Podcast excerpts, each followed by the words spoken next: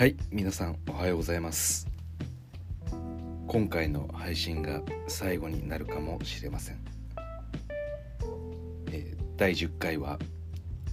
6月4日レイカーズ対参戦ゲーム6のプレビューとなります、えー本日初めて聞かれる方もいらっしゃるかもしれないんで簡単に自己紹介をしておくと、えーこの番組は NBA 初心者。そしてバスケ未経験の私。さらに言うとレブロンファンでありレイカーズファンである私。全く中身がわからない わからないままでもあのとりあえず NBA を楽しんでいるという、えーものすごく楽しいのであの何か知ってみたいなということでまあこんな語り始めた。気合を入れて始めたんですけれども早速噛んでしまいましてあの気持ちが空回りしてるっていうところです。はい。でえーっと始めたのは本当にまあ1週間もまだ経ってないんですけれどもまあこのプレーオフ全力で楽しみたいということでまあ基本的に、えー各、えー毎日、えー全試合のプレビューみたいなところと、まあ、見た試合については厚めのリアクションで見てないものに関しては数字スタッツだけ追った形で、まあ、簡単にお話しする。であのまあ先ほども言った通り、えー昨年から見始めた、えー NBA 初心者なんで、えーまあ内容的には大きな間違いもたくさんありますしであの、まあ、偏見というか妄想みたいなものもいっぱい入ってるのであの、まあ、聞き方としてはこ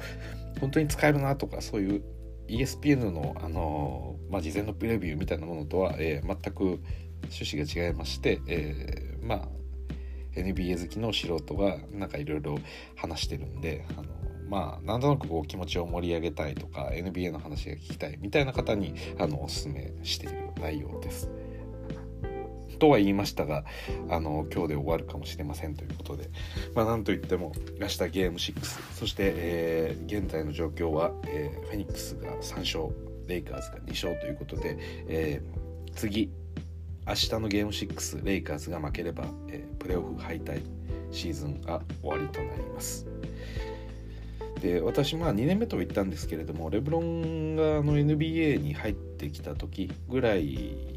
まあ数年後ぐらいですかねあの、まあ、BS とかであの少しちょこちょこ見たりしていたので、まあ、本当にちょこちょこなんですけれどもあのあまりその時の状況も覚えてないんですがレブロンっていうすごい選手がいるぞということで、まあ、ワクワクしながら見ていたっていう思いではあるんですけれども。まあそんな感じなので、あの NBA 自体は見てないんですけれどもあ、まあ、レブロンっていう選手がいるなっていうことも分かってましたし、まあ、この選手好きだなっていうところで、えーまあ、去年あの楽天契約しまして見始めてでレブロンも、えー今年で18年目ということで、まあ、いつ引退するかっていうことも分かんないですしあと、まあ、記録的なものも、えーまあ歴史に残るようなそんな記録を今更新してる最中なので、まあ、最後まで、えー見れたらなっていうところで、まあ、見始めたっていうお話になります。でこんな話も今日今するのが初めてなんですけれどもあの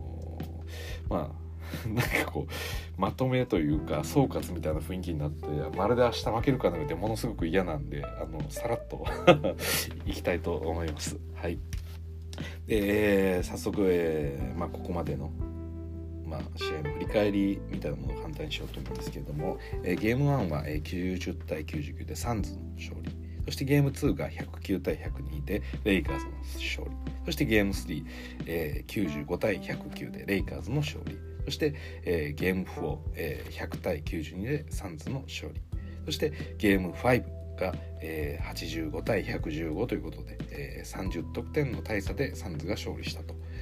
いうのが、えーこのゲーム5までの展開ですね。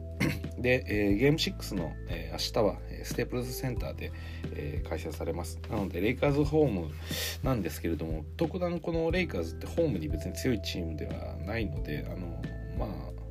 まあまあまあという感じですね。で、去年っていうかまあ今年もそうなんですけれども、えー無観客で試合をしていたので、まあ、特にこのレイカーズに限らずどこのチームも、えーホームとアウェイってあんまり関係ないような形で進んできてますね。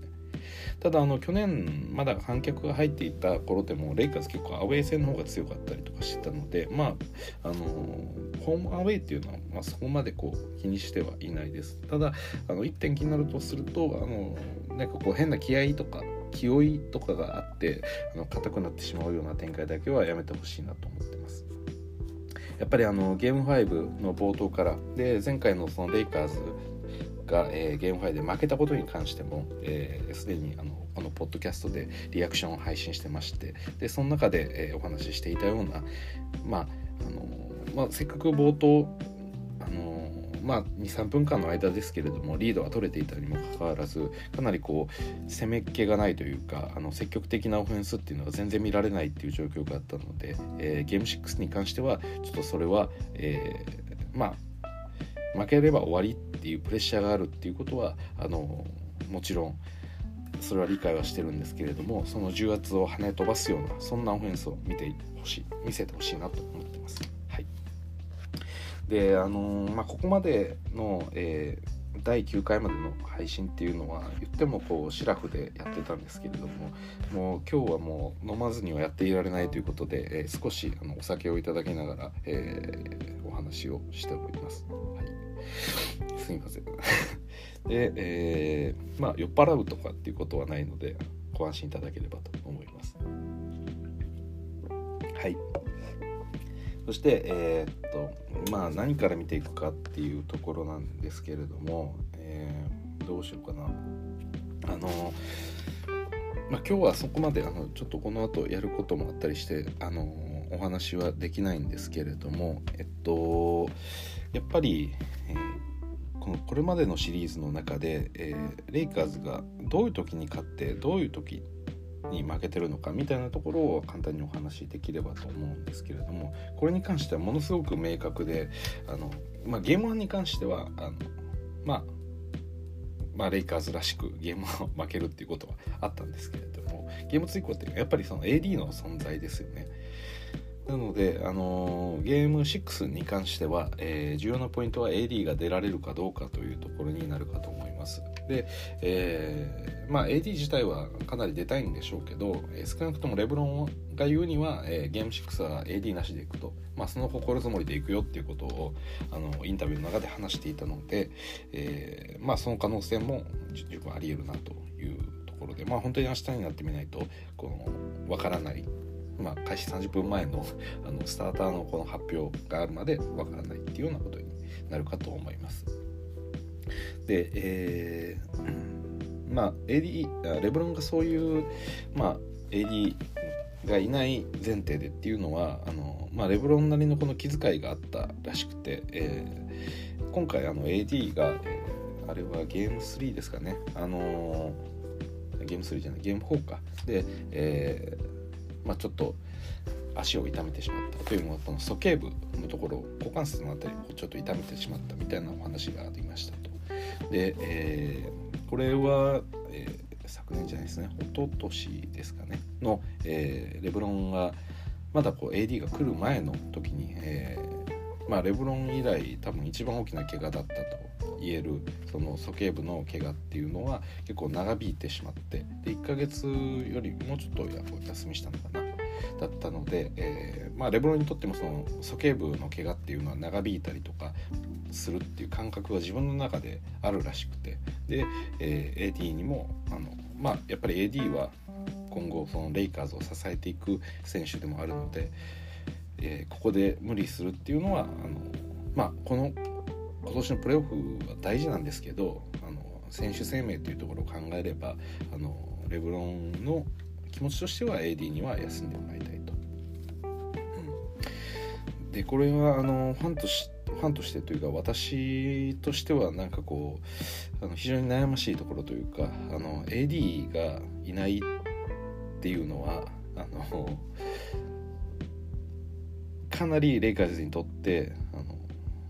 難しい試合展開になると思うんですよね。あのゲーム5を負けた時もそうだったんですけれども、えー、結局まあそのもちろんシンプルな話その単純に誰が点取るのっていう話が解決できないかなと思っていて。であのシュルーダーなりクズマなりっていう選手がいるっていうことはあの理解はしてるんですけれども、えー、まあ正直その辺りの選手に関してはこう安定したプレーっていうのがやっぱりできないですよね。あのシュルーダーが別に25点取る日もあるし、まあ、クズマだって別に25点取れると思うんですけど。ただあの平均的にそういった高いパフォーマンスをあの見せられる類の選手というかそのオールスターレベルの選手ではないっていうところですよね。だからあの、まあ、シュルーダー、クズマが明日頑張るのはもちろんあのみんな頑張ってくれると思うんですけれどもあのこのゲーム6をその可能性にかけるのかっていうでおそらく、えー、AD が出ればその痛みはありながらもあのそれなりの活躍っていうのは多分してくれると思ってるんです、まあ、特にオフェンス面に限らずとかディフェンスにおいても AD はかなりあのレイカーズの柱となっている部分があるのであのそういう点でも AD の出場っていうのはこのゲーム6を勝つためにはものすごく重要な存在だと。ただ同時にあの私はレプロンのファンと言いましたけど、まあ、その次に多分好きなのは AD でまあ何て言うんでしょうね AD のことをすごくあの可愛がってる感覚で見てるんですよね。あ、のめちゃくちゃでかいですけど 2, 2メートル多分8ぐらいあるんでしょうけどあの、まあ可愛いなっていう目線で見るぐらいあの好きなんですけどただあの、そういう思いがあるから私も AD がここでもう例えば来年か1年も丸々休んでしまうような大きな怪我だったりとかあのこれからもこう長引くような怪我をしてほしくないっていう思いはすごく強いんです。だから困ってるんですよね。明日 AD に出ろって。まあ私が言ったところでなどういう何も変わらないんですけどまあ基本的に、まあ、それが大前提なのでそんなこと言ってしまったら元も子もないんですけれどもあの思いとしてはこう複雑なところがあると。で私、まあ、まだこのタイミングで言うべきことでもないんですけれどもあの私としてはこのこの間もお話ししたんですけれども、えー、レイカーズにレブロンがやってきた時にこのフランチャイズに対してあの、まあ、栄光を取り戻すっていうような、まあ、そんな言い方をしていてでそれはやっぱりあのコービーがやったようなそのスリーピートっていうのも一つあのやっぱりレブロンのイメージの中にはあったと思いますし私自身がそういう風に感じたんですよね。まあ、ということもありでまたあのやっぱりあのレブロン・ジェームスっていう一人の選手の中でも、えー、まあ、マイケル・ジョーダンなり、まあ、歴代の、まあ、最高クラスの選手たちとこう比較されて、まあ、レブロンっていう選手がどんな選手だったのかっていう時にやっぱりこの優勝の重みっていうのはすごく重たいのであの、まあ、やはりこういろんなところで難癖をつけられたりとかはするんですけれどもやっぱりその個人のタイトルとしてまあもうなんでしょう他と比較にならないほど素晴らしい実績は持っているもののやはりあのバスケットボールはチームのスポーツでもありますしレブロン・ジェームズ自体も、えー、チームファーストパスファーストでやってきたっていうことを、まあ、公言している選手でもあるので、まあ、やはり思いとしてはスリーピートを達成するっていうのはレブロンの中にももしかしたら持ってるのかなと。で私はそれをあのどこかこう夢見てる部分があってで、まあ、レブロンは今年で36でで、まあ、先ほど一昨年その鼠径部の怪我っていうのがあのキャリア最悪の怪我だったっていう言い方をしたんですけど実際のところあの一番こうシーズンとして、えー、欠場をしてしまったのは今季の怪我なのであのまあ先ほどの話はあくまでその一昨年時点でのっていうことですねなのでレブロンの怪我として多分最悪だったのは今季のあの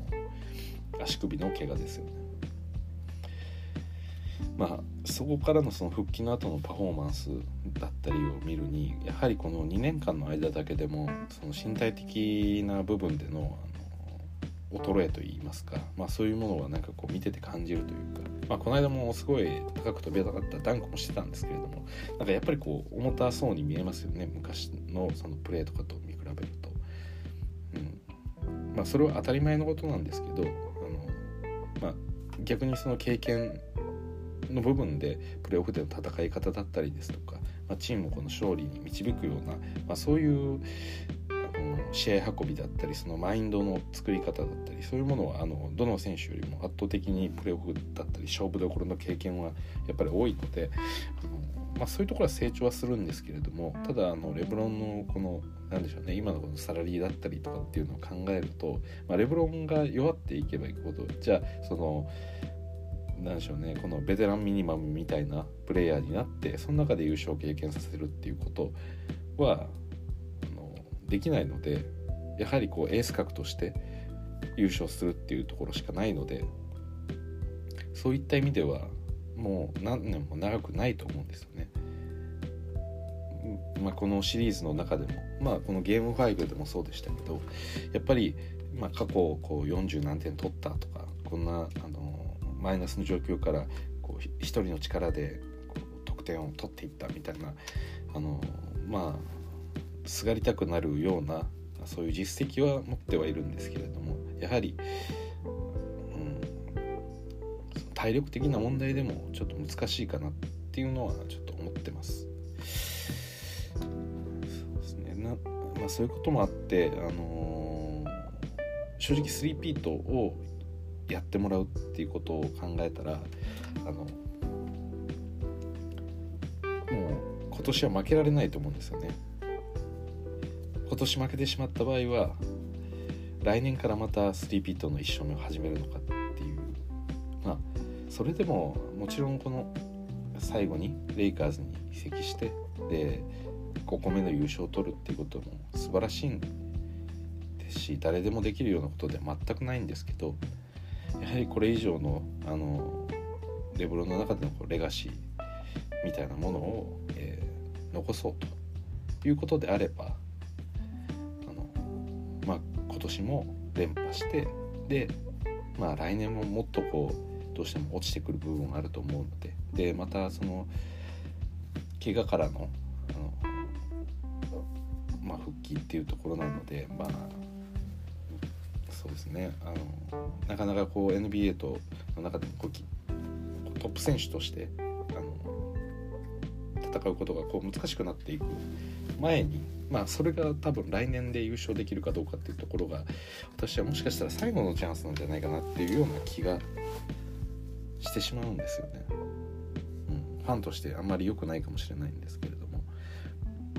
なんかそのファンとしてこう信じたいっていう思いとその試合ごとにやっぱりこう見てるあの、まあ、現実的なところがこれもまた先ほどと同じで非常に悩ましい部分があるんですけれども。だからこあの、まあ、この間のサンズ戦の中でも、えー、ペインがレブロンをターゲットにして、まあ、抜いて抜き去ってみたりだとか、えー、まあ、基本的にレブロンの戦術ってやっぱりこうレブロン自身が強いプレイヤーなんであの、まあ、アイソレーションだったりっていうのを、えー、ベースにそこからあのキックアウトして、えー、できたまあ、味方をこうワイドオープンにさせたところでパスを決めシュート決めるだったりとか、まあ、自分のやっぱりこう影響力が前あって前提の、まあ、プレーっていうのもやっぱり多いのでそのアイソレーションとかでやっぱ抜ききれないシーンも特にこのシリーズの中やっぱり多いので、うん、だからそういう突破力だったりっていうところももちろん他の選手のものもそうなんですけどレブロン自身にもあのやってもらいたいなと思ってるんですよね。まあ、それ考えるとやっぱりその体力的な意味合いであのレブロンがこう40何分出てもう40点50点取るような試合展開だと多分そのいやそのアイソレーションとかで最後の最後まで勝ちきれないと思うんですよね。うん、だかられたらなって思うんですけど残念ながらそうではありませんと、はい、まだ負けたわけではないのでそのお通夜みたいなムードになる必要はないんですけれどもそうですね。あのこの間の試合があまりにも悲しい負け方をしてしまったんであのこれは 仕方ないですね。はい。であのちょっと数字のお話に戻りますと、えー、今回のこのシリーズの中で、え、レイカーズが勝利した、場合と、え負けた場合っていうところで、えまあ、チームとしてのスタッツっていうのを簡単に見てみようと思うんですけれども勝利した試合っていうのは、え、平均得点が109点あります。で逆に負けた、えー、ゲームっていうのは89点です。はい。まあそうですね、まあ、ここから見て分かる通りあのやっぱりレイカーズオフェンスの問題ですよね。ディフェンスの問題というよりかは。でまあ20点も差がついてしまってればまあ、89点以下にも冷めることってやっぱりサンズみたいなチームに対して難しいのでそれはあのやはりオフェンスをゲーム6どうなるかっていうところ。はい。でえー、っとフィールドゴールパーセント、まあ、この辺り見ても分かるんですけど、えー、勝った方が44%で負けた方が39%と。で、えー、あとちょっと面白いなと思ったのが、えー、実はスリーポイントスリーポイントがずっとこの課題になってるんですけれども勝ってる時は、えー、30分の8で大体28%ぐらいのスリーポイントなんですけど、えー、負けてる時の方が実は高くて33分の、えー、10ということで、えー、31%、32%ぐらいになってます。で、えー、っと、なので、あの意外とスリーポイントがなくてもいいのかなみたいなところも 期待してしまうんですけども、まあ、まあ、おおそらくこれはあのあんまり関係ないかなと思ってます。でこれあくまであのレイカーズが勝ってるのはゲーム2-3なんで、えー、その時点ではまだレイカーズのスリーポイント自体をサンズもこうちょっとまあ評価してた高く見てた部分があってまあだからこそこのまあそこまでこうインサイドに対してのあの収縮っていうものが強くなかったと。で、えー、まあ、ただ勝ってる試合の中で、まあ、その時は AD もいたりしたのででその中で27.9%っていうのはだったとしても AD の、まあ、スコアリングがあったりもしたので、まあ、勝つことはできたんでしょうけどただ、えー、負けた試合の、まあ、その27.9%っていうの中で、えーまあ、サンズとしてはあのもうこれ外捨てていいんじゃないかということでこのゲーム4以降あのどんどんどんどんこう、えー、外に対してのケアがやっぱりなくなっていったので、えー、結局インサイドも詰まってしまってで、まあ、レブロンはある程度点は取ったんですけどシュルダーみたいな、えー、インサイドにこう切り込んでいく選手。で特にシュルダーの場合はこうバーンと突っ込んでいく節があるのであの、まあ、その中で、えー、まあ、そこからこう何かあるかっていうよりかはバーンと突っ込んでいってあできいけましたダメでしたみたいな、まあ、そういう あのチャレンジングな、えー、リムアタックなので、まあ、チャレンジングというか、まあ、ギャンブルチックなものですよね。なのでまあ、うん、決まりはいいけどじでまあそこからこう何か別のプレーが生まれていくだったりとかまあそこから何かあのシュルダーに寄ったところでシュルダーが何かこうパスを出してアシストがつけてっていうようなことっていうのはあのそんなに起こらないのでシュルダーの場合は。だからまあインサイドグッと寄られていれば、まあ、そこからグッと飛び込んででダメでしたっていうのがこのゲーム5でしたよね。であとはまあシュルダーあの どんだけシュルダーに恨みがあるんだっていう風に聞こえるかもしれないですがそんな恨んでるわけではないんですけどまああのミドルだったりスリーだったりっていうところも、まあ、うまく入ってこなかったっていうそのタッチが乗らなかったっていうところも、まあ、含めてあのこのゲーム5は0点っていう、まあ、ちょっと悲しい結果にはなってしまったんですけれども。はい、で、えー、まあ、そんな形で、えー、ちょっとレイカーズの方は、え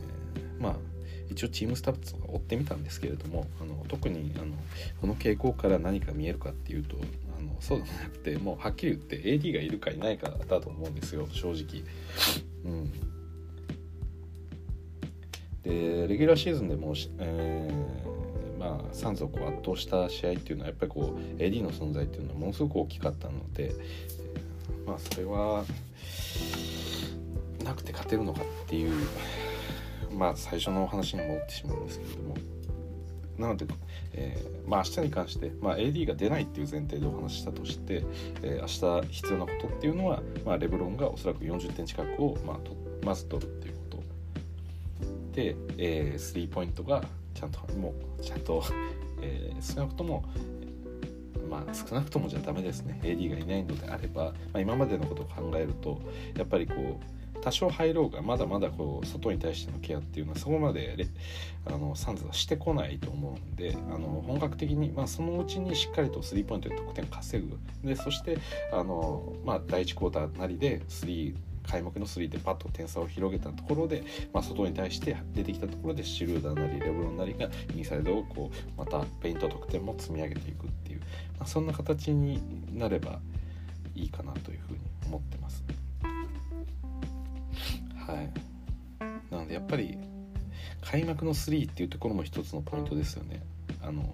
まあ、精神的な意味で、まあ、間違いなくこのゲーム6っていうのはあのゲーム5で問題だったそのオフェンスのその積極性の問題っていうのはあるのでそこだそこはまずマインドとして必ずクリアしてくると思うんですよ。でクズマ自体もその我々にねハートが足りなかったみたいな言い方をしてたんであの、まあ、ままず間違いなくオフェンスが、えー、ゲームがスタートした時に、えー、かなりこうなんでしょうね。勢いを持って、えー、ゲームスタートすると思うんです。はい、なので、え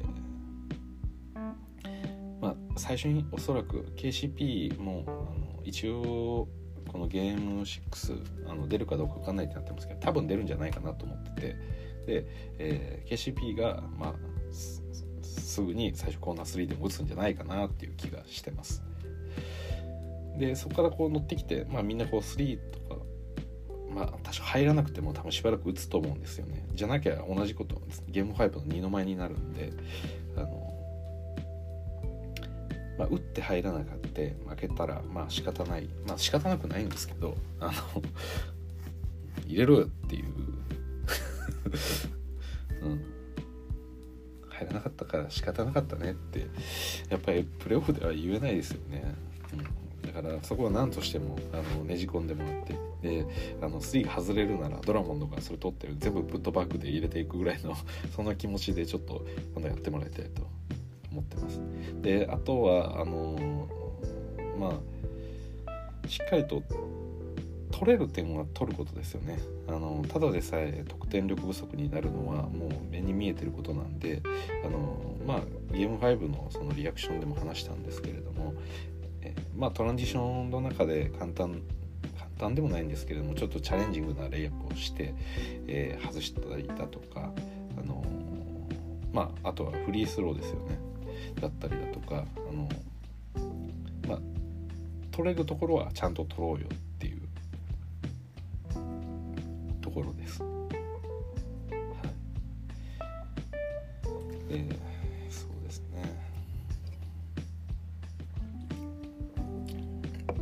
であとまあエイトンの話もありますね。エイトン自体その得点は取ってないんですけれどもかなり高確率でエイトンには得点を取られてるのであのバッと開いちゃって中に入れられてポンとシュートが決まるみたいなところっていうのもあのできれば減らしていきたい部分でもありますね。まあこれが本当に難しいんですよね。あのやっぱりクリス・ポールとかがいると。まあ、ブッカーがいたりペインがいたりクリス・ポールがいたりで外、ま、クラウダーだったりっていうのがこう入ってきてる中でまあ、それをケアしつつあの一瞬もこのそこのエイトンへのホットラインっていうのをまあ、終始こうケアするっていうのはやっぱり難しい部分ではあるのであの、まあ、ある程度仕方ないと思うんですよ。うんまあ、もちろんできるだけ止めてほしいと思いますけど、うん、つまり何が言いたいかというとまあある程度仕方ないからオフェンスでそれを乗り越えていくしかないというかエイトンに入れられて得点を取られるんだったらドラモンドが取ればいいですしあのまあエイトンみたい何でしょうねその先ほども言いましたけれども取れるやつは取ろうよっていうのはドラモンドに対しても思ってるところであの、まあ、前回のそのゲーム5で確か40数パーセントとかなんですよねフィールドゴール率があのリムの周りでちょっとダンカーっぽい仕事をしてるのに。まあ、得点自体はそこまで比率は大きくはないんですけれどもやっぱり取れるものを取らないと、まあ、どんどんどんどん点差も広がっていきますしあのまあ、試合展開として離れれば離れるほどやっぱり3に頼らざるを得なくなってきますしで3はやっぱり一番得意な領域ではないのでできればその、まあ、3が当たってくれることには越したことないんですけども3が最初に当たって、まあ、サンズディフェンスがもうちょっと外に張ってきてでその中でこういい配分であの中もちゃんとで基本的にちゃんと点を取りつつ、まあ、3でもさらにその上乗せをしていくみたいな形にできればと思うんであの、まあ、スリーポイント自体がめちゃくちゃずっとこう560%入ってくれっていうことは言わないんですけれどもただその代わりあの外をうまく使って広げれたのであればインサイドの硬い得点っていうのはしっかり取っていかないと、まあ、向こうも別に3がそんなめちゃくちゃ下手なチームっていうわけでもないのでぱりこのマブッカだったりクリス・ポールだったりそのミドルの名手がやっぱりいる中であの2点というのはどうしても取ってくるのでそこにはやっぱ離されないような硬い得点の取り方っていうのも一緒にしていかなければいけないのかなっていうふうに思ってます。ただまあそうですね、えー、ちょっとどうなるか本当に分かんないです。でレブロンはこういうことを乗り越えてきただから信じる信じ信じよう信じようよっていうのもうんまあそれしかないですけどね結局、まあ、今の状態だったらまあゲーム5見てあれじゃ誰が点取んのってその次はシュルーダー信じるって無理じゃないですかやっぱり。次はクズマ信じるって、うん、好きなんですけどただあのなんでしょうね。そういうことができるプレイヤーでもないのでで唯一望みをこう自分たちがもうかなり厳しいと思ってるものに対して望みをこうかけるのであればレブロンに対してかなっていうふうに思ってます。はい。というところでえっとちょっと予定があるので今日はこの辺りにしてまあいろいろ個人スタッツとかもあのウィンウィンロストでこう見たりもしたかったんですけれども、まあ、あまりにも細かいですしちょっとお時間がないのであのあれです。ちょっとやめておきますけれどもあのまあ、ささっきさっきちなみにこのウィンとあのロストの個人スタッツみたいなのを見比べてたんですけれどもやっぱりこう圧倒的にこう AD なんですよね。もう AD が勝ってる時34点取ってるんでもうなんかもうね、うん、AD だなっていうことです。はい。で明日は出ないんでレブロンが2倍頑張ると。それでなんとかなるはず。ということで今日が最後にならないように祈っています。明日は戦いです。もう退路はないです。なんとかしてください。レブロンさん。ということであのレイカーズファンの皆さんあの今日はなかなか寝つくことはできないと思いますがあの明日に向けて、えーまあ、明日間違いなく精神的に荒れると思うので、まあ、加藤真希夫がこう高ぶった状態になると思うのできっちりきっちり睡眠を確保して精神の安定を得てください。ということで、まあ、ちょっと早いと言いながら30分も喋ったんですけれども、えー、本日第10回記念すべき第10回は、えー、レイカーズ対サンズのゲーム6のプレビューということで明日はレブロンよろしく以上です。それではまた。